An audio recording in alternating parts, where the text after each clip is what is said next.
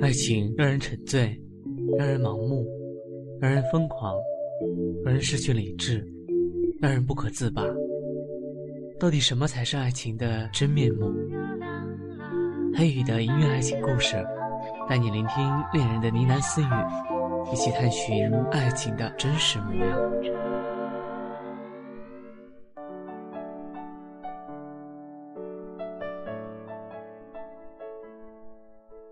不知道别人是否跟小夏一样，有着相同的经历。曾经相恋的两个人，一旦分手，就很难再出现相遇的机会了。哪怕是你故意的徘徊在对方常常路过的街道，也好像为了避开他一样，彻底的从人间蒸发了。听人家说，这叫有缘无分，迟早会分开。小夏也用这句话说服自己好多次，可惜坚持不到一个月，还是决定抛开心里的矜持，去找那个负心汉霍千凡。但是他始料未及的是，对方居然已经转学搬家，连手机号码都换了。于是小夏时常问自己，他们之间到底发生了什么事？有矛盾吗？可以只说一句分手就再也不见了呢？就这样子，带着百思不得其解的困惑，从高二到步入社会，一晃过去就好多年。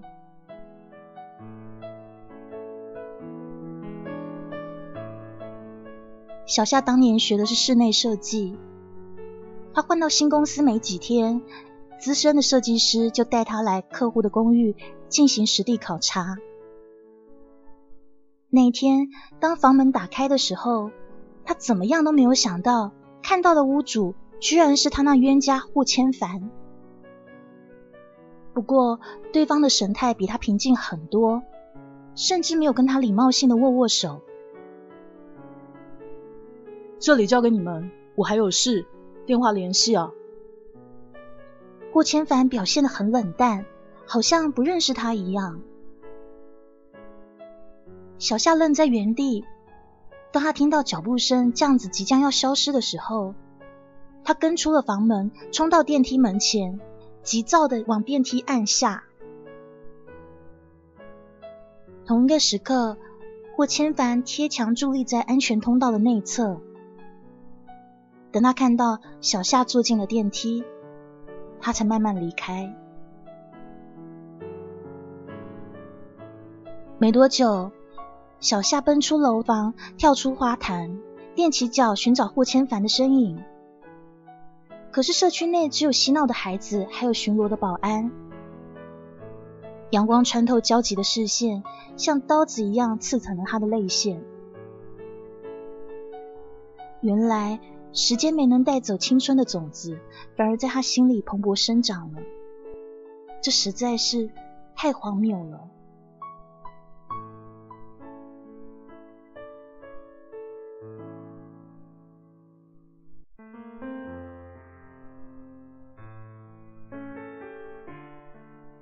小夏从自己的设计师口中得知，如今的霍千帆已经是知名的心胸外科专家，一个月前受聘归国，而现在这间公寓呢，正是院方给他准备的优渥待遇。什么啊？这公寓至少值两百万哎，他这么牛吗？小夏记得他的霍千帆喜欢摄影，没有想到几年后却成为一个外科医生。肯定是本事不小。话说这年头啊，谁做亏本生意啊？带他的设计师诡异的一笑。哎，看来你对那仪表堂堂的霍先生很感兴趣哦。友情提示：据我们资料显示呢，他目前是单身的。听完，小夏毫不掩饰的笑了起来，并且豪爽的请设计师吃大餐。于是他顺利的拿到霍千帆的工作地址。刚到新公司报道的小夏已经无心上班了，鬼使神差的来到了医院。他像做贼一样溜到心胸外科的楼层，他一上楼就看到霍千帆正在跟一个患者在办公室里面交谈。他穿着医生的白大褂，表情非常的严肃，然后好像讲了一些专业术语，在跟患者沟通。小夏觉得很讶异，因为他记忆中的霍千帆特别讨厌医院消毒水的味道。他记忆中的霍千帆喜欢青草绿叶的清新。每到周末，他就会拎起相机带自己去植物园。那段时间，霍千帆给他拍了好多照片，或许这也是他至今难忘的原因吧。当他陷入自己思绪的时候，突然发现有一道锐利的视线打断他的思绪。霍千帆看到他了，于是他尴尬的走到那人面前说。哦，你做了医生啊，很意外啊！眼前的男人像是想说什么，可是又没说，转身回了自己的办公室，不客气的关上了大门。他的态度很明确，好像不想跟小夏再有任何的瓜葛。小夏怒气冲冲的走出医院，他心想。拽什么拽啊！这个时候，救护车急啸而来，护士急报有患者突发心脏病。就在一阵混乱当中，他再次见到了霍千帆。那时的霍千帆无暇关注四周，跟随急救队伍进入了抢救室，无意间把一样小东西遗失在地上。小夏愣了一下，捡起那掉落的钥匙扣。那个东西他不可能不记得，因为那是他当年送给霍千帆的生日礼物啊！透明的小塑胶框里面有着卡通字体，上面写着“凡十八岁生日快乐”。小夏越看心里越是疑问。这两次见面，霍千帆对自己都冷若冰霜，视若无睹。可是这样的人，为什么随身携带着自己以前送他的小东西呢？而且根本不是什么好东西啊！他开始思考，是不是自己曾经做了什么对不起他的事情，让这个人无法忍受在自己的身边了呢？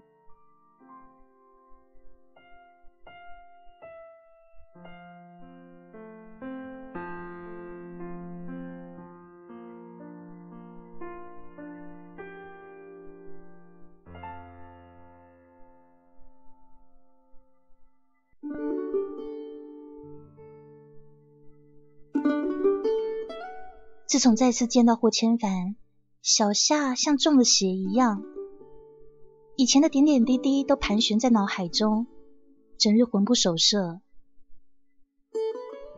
霍医生准备要自己挑家具了，希望我们这边呢有人陪他一起去选。这工作要交给谁呢？小夏立刻举手自告奋勇。结果这个时候，设计师又接到一通电话。挂下电话，设计师疑惑的问他说：“这霍医生刚刚打电话叮咛，他说除了你谁都行。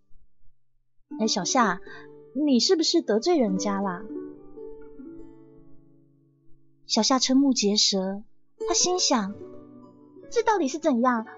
不做情侣也可以当朋友吧？他有必要这么绝情吗？接下来，他看到另一位同事在安排下准备出发了。不甘心的小夏戴上了大草帽，还有墨镜，拦下出租车，尾随同事的车前往家具城。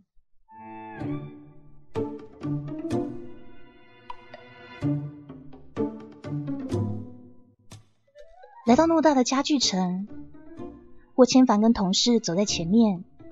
小夏就像特务一样的伸头探脑，跟在后头。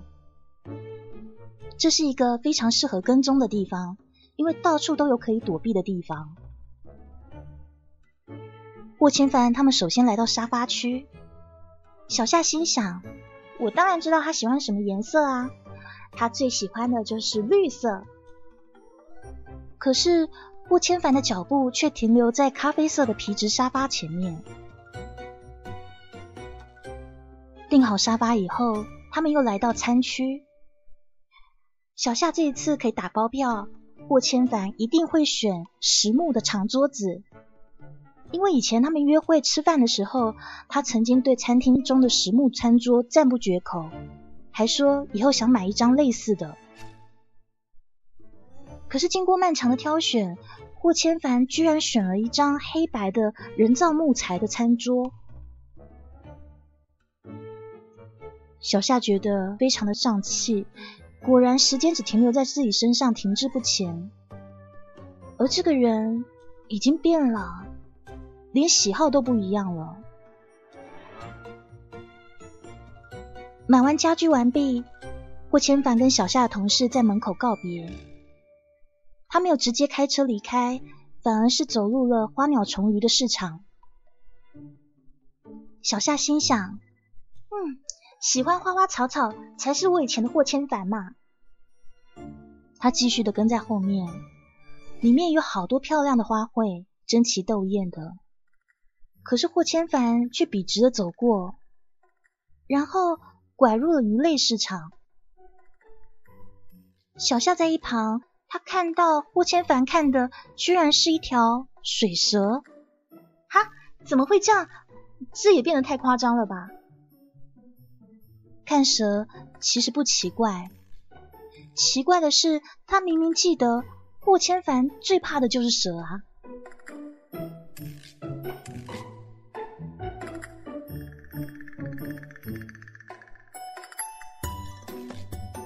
伴随回忆，他想到当年他们认识的时候，那一天他正坐在大树下看小说，只听到身后传来一声惊叫。随后，有一个身材高挑的男生冲出了灌木丛，躲到他身后寻求庇护。一开始，小夏听那男生鬼吼鬼叫的，还以为看到什么猛兽了呢。结果，当他壮起胆子要往前驱赶的时候，才发现不过是一条拇指大的小蛇。哎，草蛇是不咬人的，胆小鬼。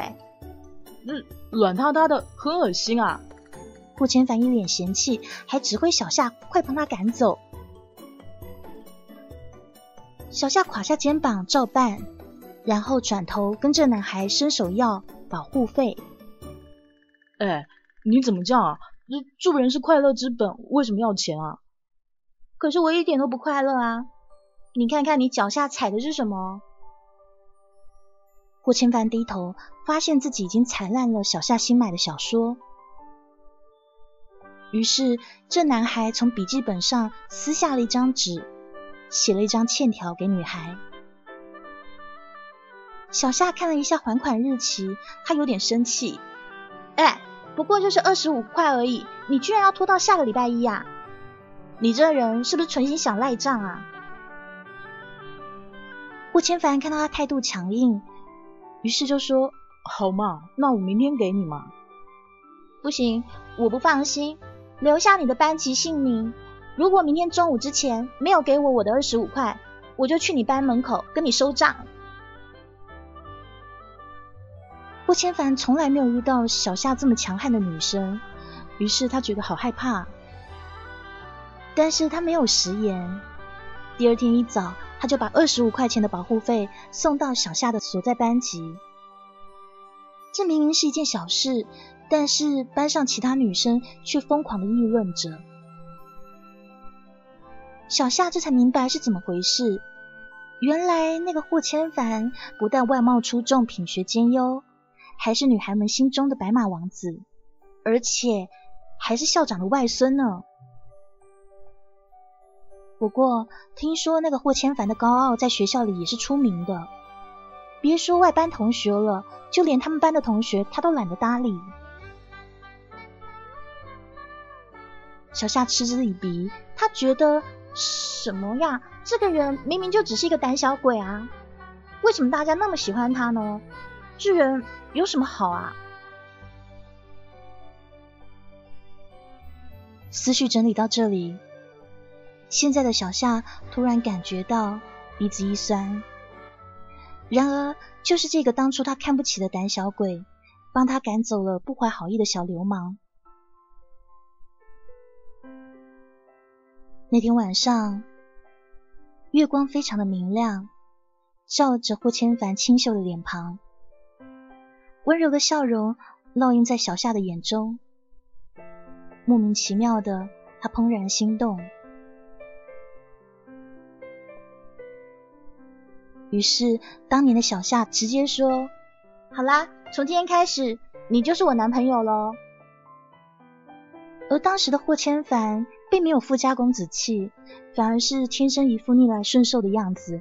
他想做什么都由着他。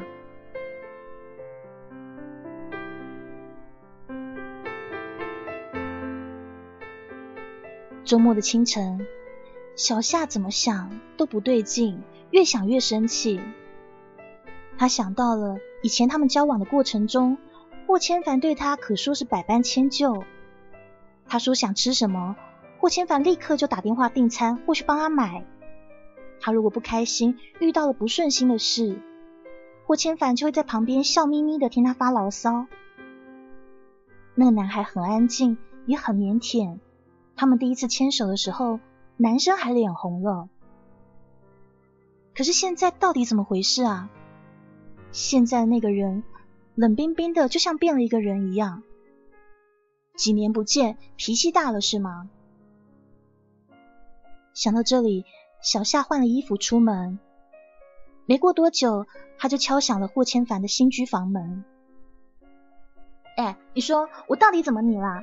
你至于把我当成仇人一样吗？霍千帆望向他红润的眼眶，撇开视线说：“不是仇人，也不是朋友，没有见面的必要。”小夏从他的包包里取出十字绣，那你还留这东西干什么？霍千帆看到那个东西，下意识的伸出手，而小夏则是愤愤的把那东西丢向了远方。霍千帆笑了，别闹了，你真的喜欢过我吗？废话，不喜欢你，我当初为什么要自己跟你交往？不喜欢你，我为什么要一直来找你啊？这话应该是我问你才对啊！不管是以前还是现在，你到底把我当什么啊？小夏再也无法忍受对方的冷漠，这不是他朝思暮想的人啊！这个人到底是变了这么多啊？霍千帆沉默了片刻，他说：“你喜欢的从来都不只是霍千帆，是霍千帆无微不至的照顾，一个可以满足你所有要求的服务生。在我记忆里，只要你一通电话打过来，我就必须立刻出现在你面前，迟到五分钟你也要闹脾气。你怎么从不问问看我是从哪赶过来的？你少夸大了，不就一两次而已吗？”而且谁闹脾气啦？那是撒娇哎！小夏一直以为霍千帆跟自己一样，迫切的想见到对方。可是原来对方是讨厌这样的。好，就算那是撒娇，但是大半夜的你一直发短信，你不困你也不让我睡，你太霸道了吧？这个时候，小夏却笑了。他伸出手指戳了一下男生的手臂，哎，这么以前的往事，你记得这么清楚啊？霍千帆停顿了许久以后，倒退三步，在关起房门前冷冷的说：“如果我对你还有感情，当初我就不会跟你分手了。”然后房门干净利落的关了起来。小夏歪歪头，想着男孩刚刚的指控，是自己是爱闹小脾气，又霸道又粘人。但是这什么破理由啊？有严重到老死不相往来吗？好吧，或许自己应该再冷静下来，再想看看，等反省过后再来找他。于是他沮丧的离开，很快的。走廊恢复平静，但这个时候，屋门悄然开启一道缝隙。霍千帆先是探出头张望，确定四下无人以后，他快步的步出门槛，几乎是用跑的。他跑去捡起来刚刚那个被丢在墙角的十字绣。他蹲在原地，双手捧起破裂的塑胶壳，小心翼翼的吹掉上面的灰尘，眼中掠过一丝惆怅。不过无论如何，这生日礼物还是回到他手中了，更多的是喜悦，失而复得的喜悦。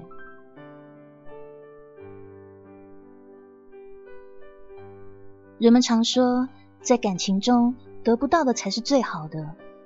失去才觉得珍贵。小夏想自己是不是也是这种心态？因为当年他跟霍千帆虽说是男女朋友，但是没有真正的进入恋人状态，没有亲吻，没有拥抱，当然没有后来的事情啊。所以是不是因为这样才会对那一段恋情念念不忘呢？他试图从困苦中摆脱出来，于是那一天。他接受同事小张的邀请，相约去看一场据说非常好笑的话剧。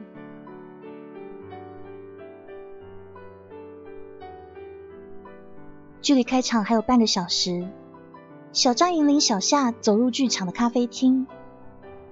一进门，小夏就看到那个熟悉的面孔。他看到霍千帆坐在靠窗的咖啡桌，他也不知道怎么想的，就走过去。而他身边的小张也就跟上来了。哎，你为什么要喝黑咖啡啊？霍千帆吓了一跳，但立刻反问说：“有什么问题吗？”小夏自顾自的坐下，没有追问他为什么喜欢喝黑咖啡了。毕竟人的饮食习惯是会变的，而且他在国外待了几年，但是。以前的霍千帆是很怕苦的，咖啡总是加很多糖呢。这个时候，夏夏，你喜欢什么口味的蛋糕啊？夏夏叫的这么亲密啊！不止小夏错愕，旁边的霍千帆也抬了一下眼皮。他喜欢蓝莓口味。那是过去，我现在喜欢草莓。郭千帆耸了一下肩，托起咖啡杯，坐到别桌去。小夏瞪了他一眼，拉起身边的小张，离开了咖啡厅。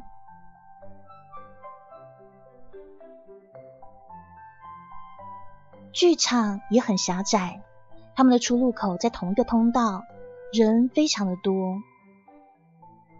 这个时候，小张趁机充分体现护花使者的精神。他先是伸手挡住人潮，然后呢，又伸起另一只手，偷偷的往小夏的肩膀靠拢。就在他的手指即将要碰到小夏的肩膀时，一股莫名的阻力从身后传来，并且捏住他的手。呃，你这什么意思啊？霍千帆甩开他的手，不客气的说：“你心里在想什么？以为别人不知道吗？”我。我是为了保护夏夏的人身安全。霍千帆撩开他的腕表，用两手按住他的脉搏，说：“嗯，每分钟心跳超过一百二。如果说你不是说谎，我建议你要去检查一下了。”小夏横开一步，挡在小张面前，似笑非笑的注视霍千帆：“怎么，吃醋吗？”郭千凡似乎回想了一下自己的举动，什么都没有说，绕过他身旁，走入剧场。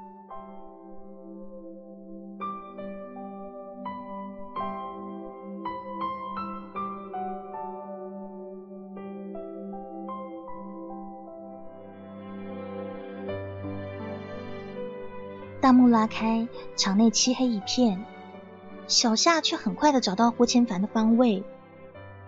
他跟以前一样嘛，虽然说有些喜好变了，但是有些也没有变啊。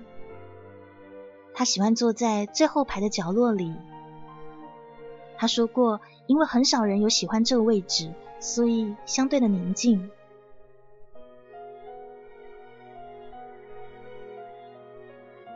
就像繁华都市下的孤星，只有在面对小夏的时候，才会表现出活泼开朗的一面。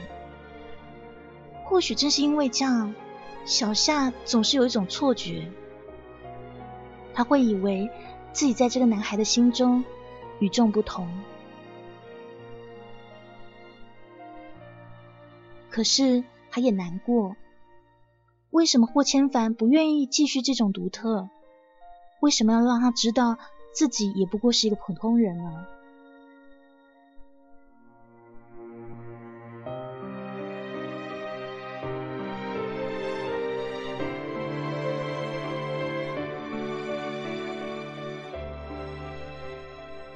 仔细想来，他们之间的交流真的是少得可怜。他印象中的千帆常坐在草坪上，安静的享受午后阳光。自己呢，就捧着蓝莓蛋糕在旁边大快朵颐。千帆一边嫌弃着他的吃相，一边又帮他擦去嘴角的蛋糕屑。以前一切都很好啊，好像真的没有什么不可以解决的矛盾吗？为什么？为什么不能在一起啊？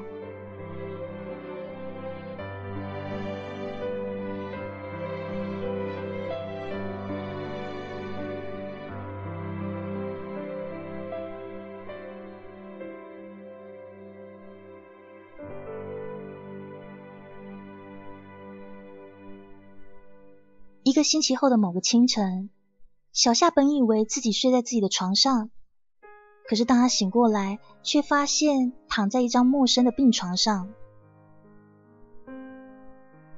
他拉住护士打听，才知道自己居然在路上晕倒。路人好心的叫来救护车。院方从他的手机家人栏里面联络到的是霍千帆。小夏蹭了一下鼻子。刚好是秋末冬初，不慎患上重感冒，加上最近公司多接了几个 case，连续加班，感冒转发烧，等送到医院的时候，确诊为肺炎。说起霍千帆的手机号码，这还是他从公司的客户资料里面偷偷摘录下来的。可是自己那时候到底在想什么呢？怎么把这个人的分类放到了家人呢？他还想着呢。这个时候，霍千帆拎着一个时装袋走进来。他将一件崭新的大衣还有披肩挂入了病房衣柜，随后握着一把百合花走进洗手间。走出来的时候，已经把花插进了花瓶里。摆置花瓶的同时，一串门钥匙放上了床头柜。哎，你去我家干什么？我没进屋，请小时工打扫了一下，满屋灰尘，不生病才怪啊！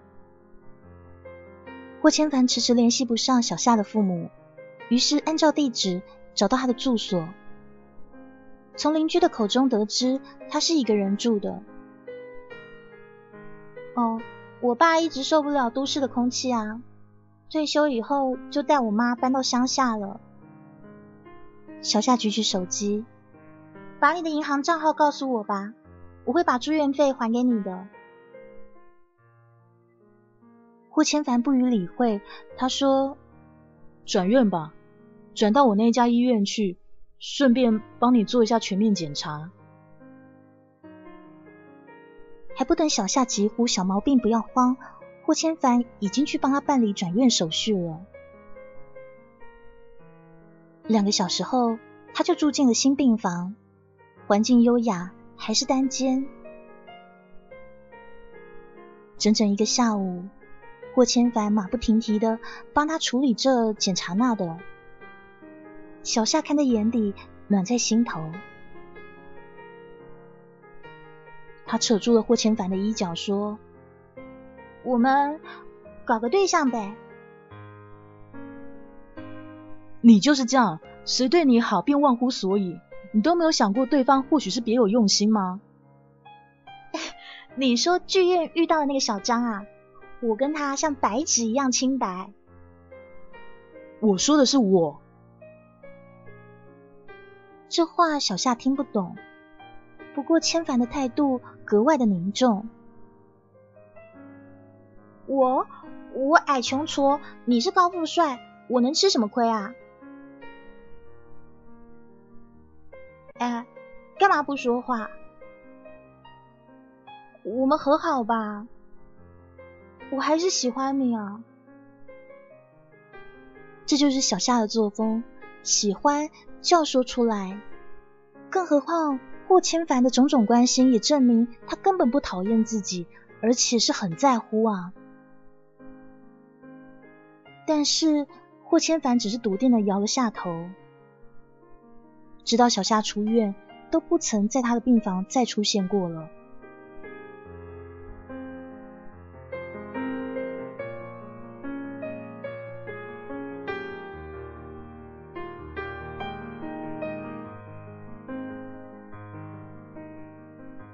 出院前，小夏跑去超市买了一大箱霍千帆爱喝的苹果汁。他本来想偷偷摸摸的放到他的办公室，但是放下饮料才发现霍千帆正在睡觉呢。他的样子看起来很疲惫，手术服都没有脱，桌上还摆着凉透的盒饭，没有吃。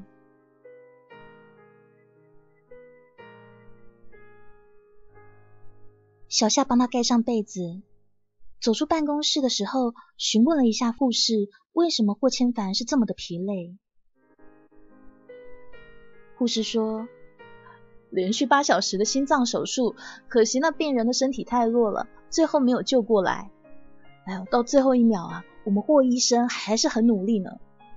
你是没看见，医生他挤得满头大汗，眼眶都红了。难道这病人是他的朋友吗？当然不是啊！医生一向冷静，可能因为这患者是孩子的缘故吧。他一面抢救，一面激动的说：“不要放弃，不能死。”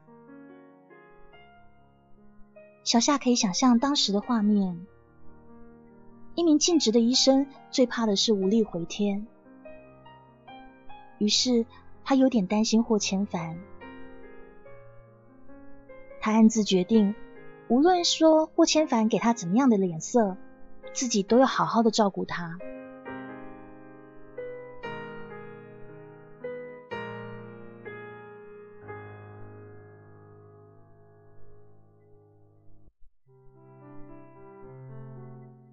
周末，清脆的门铃声叫醒了霍千帆，他迷迷糊糊的打开门，小夏就像只小耗子一样。钻入了厨房，霍千帆愣了一下，然后转身去锁上了书房的门。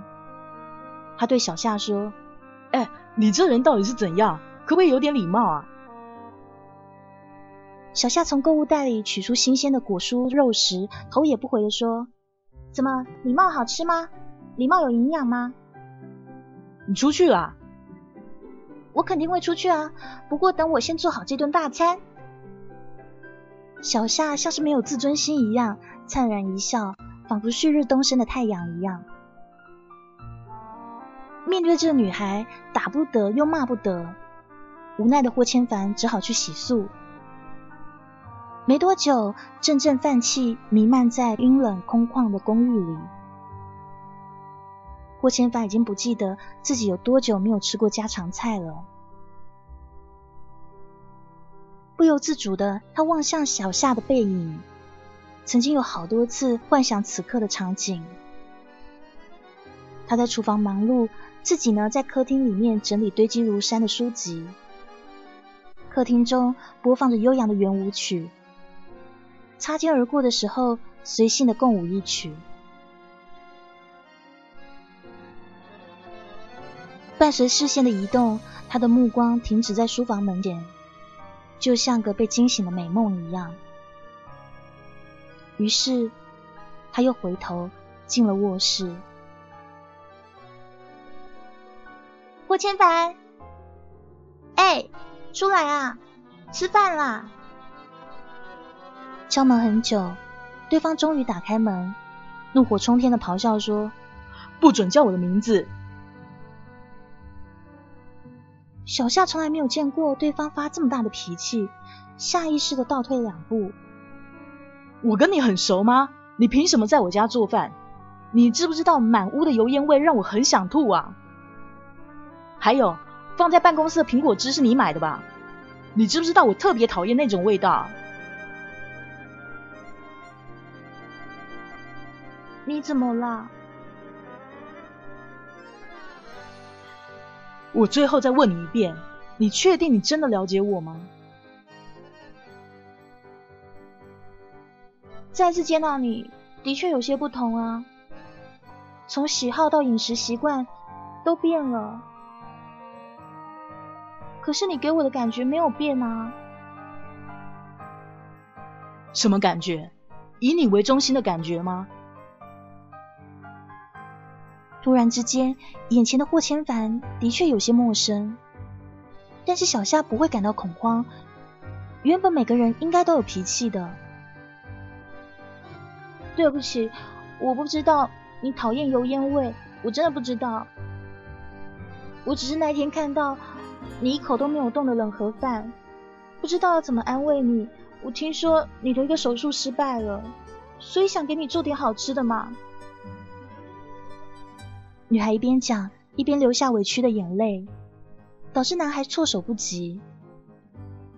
他眉头紧锁，抬起手指想要安慰她，可是那手又收了下来。谢谢关心，我真的不需要。我已经不是你以前认识的霍千帆了，请你以后不要再来找我了。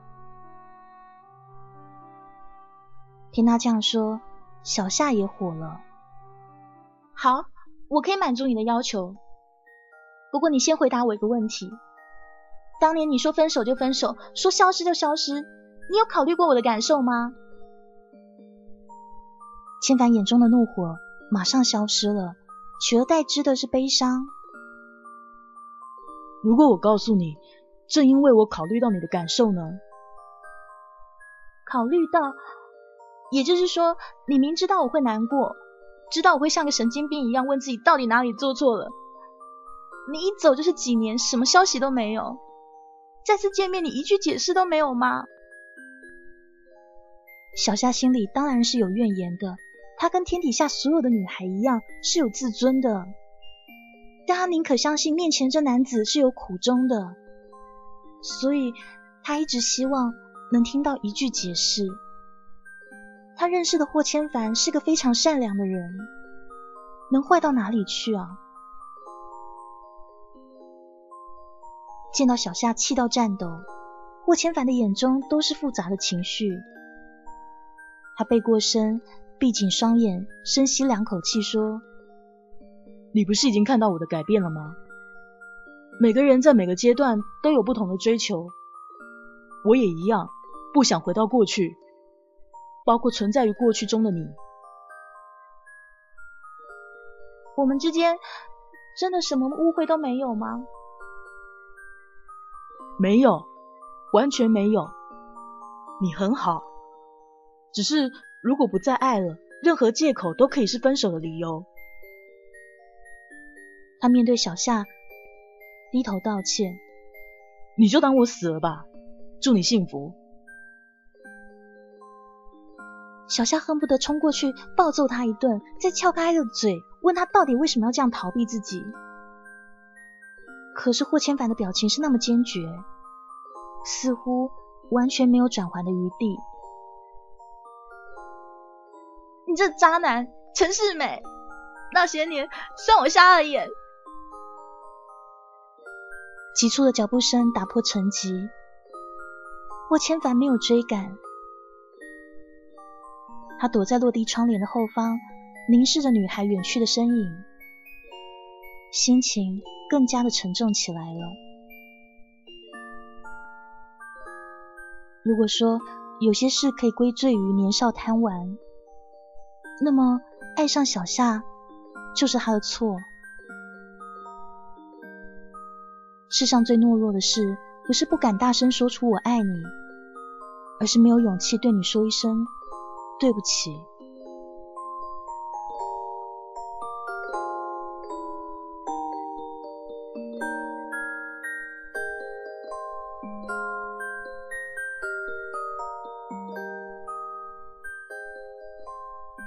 原本认定不会再见面了，小夏却再一次的没有把握住。这一次并不是他想挽回什么，而是他从新闻里面看到了一则公寓失火的新闻。那个方位，那栋大楼，正是霍千帆住的大楼啊！浓浓的黑烟冲天而起。烧焦的墙体满目疮痍，他看到有五辆救火车全力的灭火，伤患一个个被送去急救，现场的状况比报道中更加恐怖。小夏始终打不通霍千帆的手机，打去医院，医院又说他今天休息。他四周都看不到霍千帆，他急了。于是他不顾消防员的警告，趁乱钻入了围栏。霍千帆住在十二楼，电梯已经停止使用了。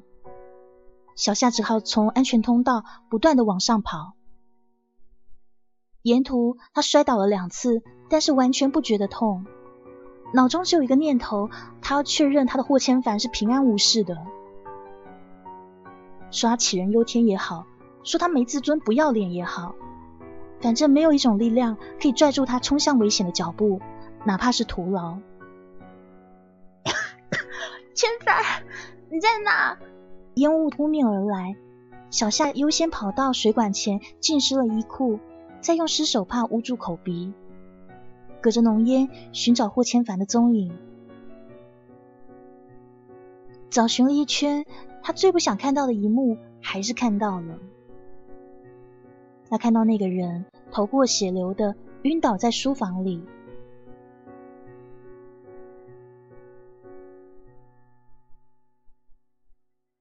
小夏急忙喊来跑动在回廊间的消防员。当那消防员背起霍千帆要逃生的时候，发现他怀里还有一个相框。小夏想把那相框抽出来，可是霍千帆搂得很紧。好像那个东西比生命还要重要。消防员看向歪倒在书柜前的椅子，还有上面的脚印，稍微气愤的说了句话：“都什么时候了，还不想先逃生，还想拿什么东西啊？”小夏闻声望去，果然他看到了一个饼干盒大小的铁盒子，盒子的角角边还沾着鲜血。想必霍千凡是急着拿这东西的时候被那盒子砸晕了，不知道那盒子里面装了什么，但直觉告诉他这个盒子对千帆一定很重要。于是小夏拖住外衣裹住滚烫的铁盒，继而跟随那消防员逃离危险地带。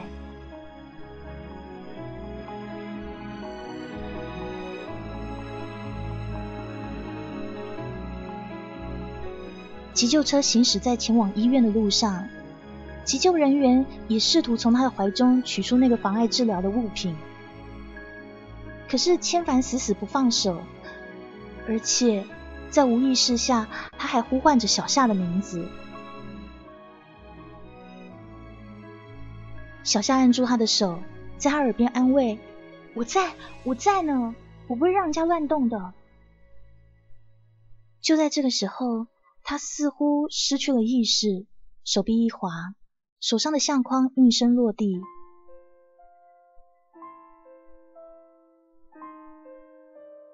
小夏谨慎的捡起那个相框，在好奇心的驱使下，他翻到相框的正面。这一看，视线至少停留了三分钟。扑通一下，他两腿一软，瘫坐在地。这这怎么回事啊？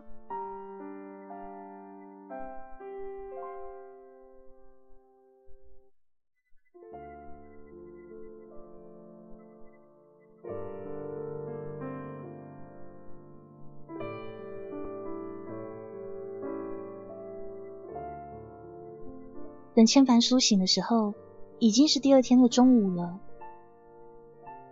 小夏坐在病床旁，那铁盒子已经被打开，里面没有金银珠宝，只有好多好多好多张字条。每一张字条的内容都跟小夏有关，是关于他的一切。四月五日上午十点三十五分，小夏说他想去游乐园，请带他去。他继续看着。四月十一日下午三点十八分，小夏喜欢吃蓝莓口味的蛋糕，记得要买给他。五月八日下午六点二十分，第一次送小夏回家，地址是。小夏捧着相框，从昨天做到现在，终究无法回魂。这到底是怎么回事呢？然后，在思考了很久以后，他终于懂了。泪水打在两位少年温柔的笑脸上，那是两张一模一样的面孔，从发型到服装。没有差别，这是一对双胞胎，而且是他看过最像、最像的双胞胎。他居然什么都不知道。你们兄弟俩一直在耍我，是吗？不是的，当然不是。小夏，对不起，非常对不起啊！这时的霍千帆倒希望小夏甩自己一个耳光。事到如今，必须告诉他了。其实他还有一个弟弟叫霍千祥，千祥患有严重的先天性心脏病，据医生推算，最多可以活到十八岁。偶然间。年少的千帆听到父母的争吵内容，大致上的意思是，千祥的身体会如此虚弱，正是因为他们双胞胎在胎儿成型的阶段，千帆吸收了过多的养分，导致弟弟的心脏发育不全。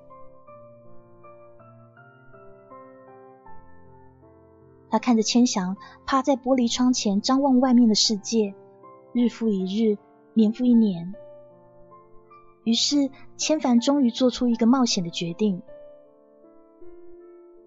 让千祥以他的名义去上学，但是每周一天，不能再多了。而他在千祥上学的日子里，他会假扮弟弟留在家里。这计划实施没有多久，千祥的脸上便有了灿烂的笑容。他开心的跟哥哥说，他结交到一位很可爱的女孩，叫小夏。千帆的本意必然是极力反对，但是怀着对弟弟的愧疚之情，于是他答应帮弟弟维系住这段来之不易的感情。于是，一周七天，有一天是千祥，有六天是千帆。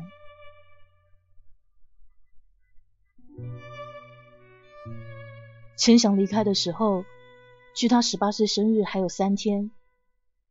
他握着你送他的十字绣，看着上面的繁字，他笑着说：“哥，拜托你最后一件事，永远不要让小夏知道这世上还有一个叫霍千祥的人，不要让他觉得他被骗了，因为我是真心喜欢他的。”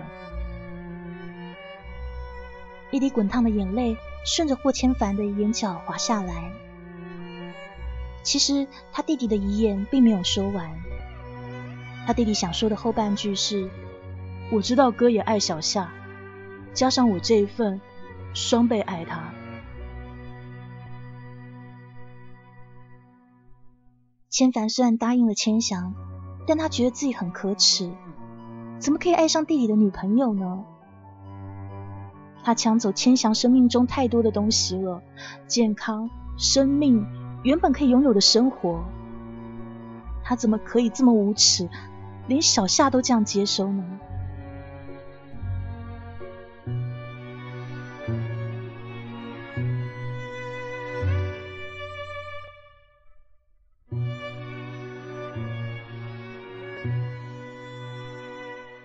小夏沉默了很久，无力的问：“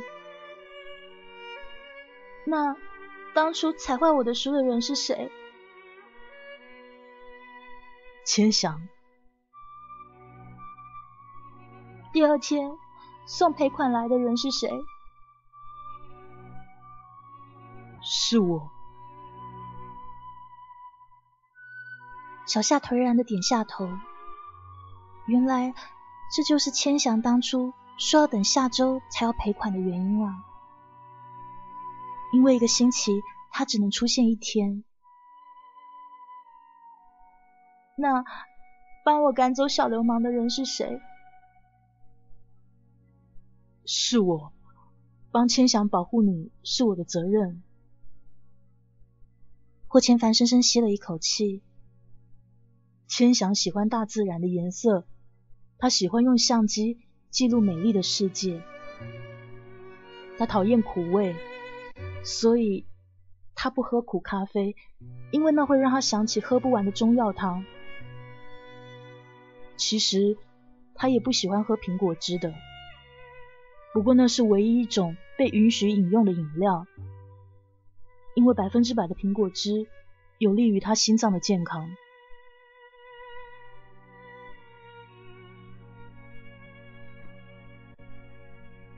当真相层层掀开，小夏没有想到自己一点都不气愤，而是觉得非常的悲伤。那个男孩的安静，只是因为必须得安静，因为他必须要保持心平气和吧。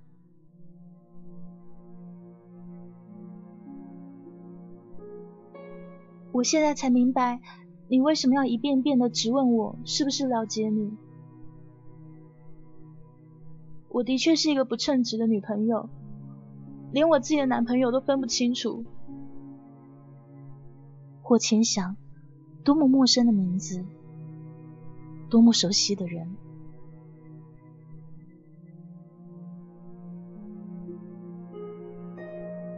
小夏站起身，连道别的力气都没有了，迈着拖沓的脚步，慢慢远去。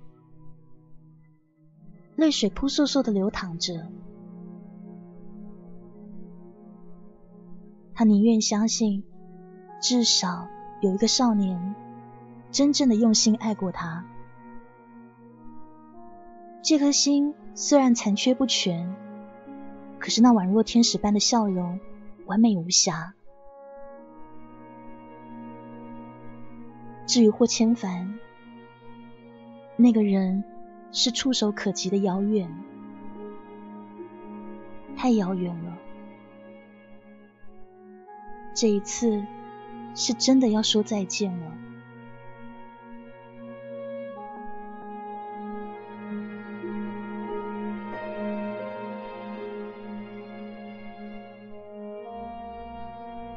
静逸的病房里，霍千帆将兄弟两人的合照压在自己的胸口。脑子里浮现出千祥悲伤的神情，因为千祥生病的关系，家里面总是弥漫着压抑、悲伤的气流。千帆从来没有过过生日，因为他们是双胞胎，他们的生日在同一天。每吹一次蜡烛，等于在倒数计时千祥的生命。他也从来都没有收过生日礼物。那一天，当小夏把亲手缝制的十字绣递给他的时候，明明知道这礼物不属于他，但是心都要化掉了。其实霍千帆无数次的想告诉小夏，从头到尾他都没有扮演过谁，他与千想一样。有一模一样的笑容，一样的个性，一样的喜好。其实他也喜欢绿色，喜欢摄影，喜欢坐在电影院最后一排的角落，独自欣赏影片。他们同样爱上一个叫小夏的女孩，因为那女孩是那么朝气蓬勃，让他们灰暗的世界充满光彩。想到小夏。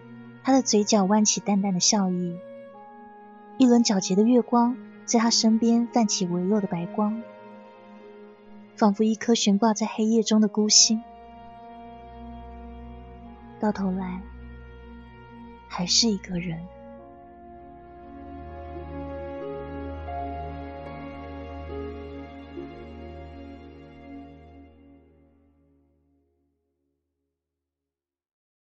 本期节目播放完毕，支持本电台，请在荔枝 FM 订阅收听。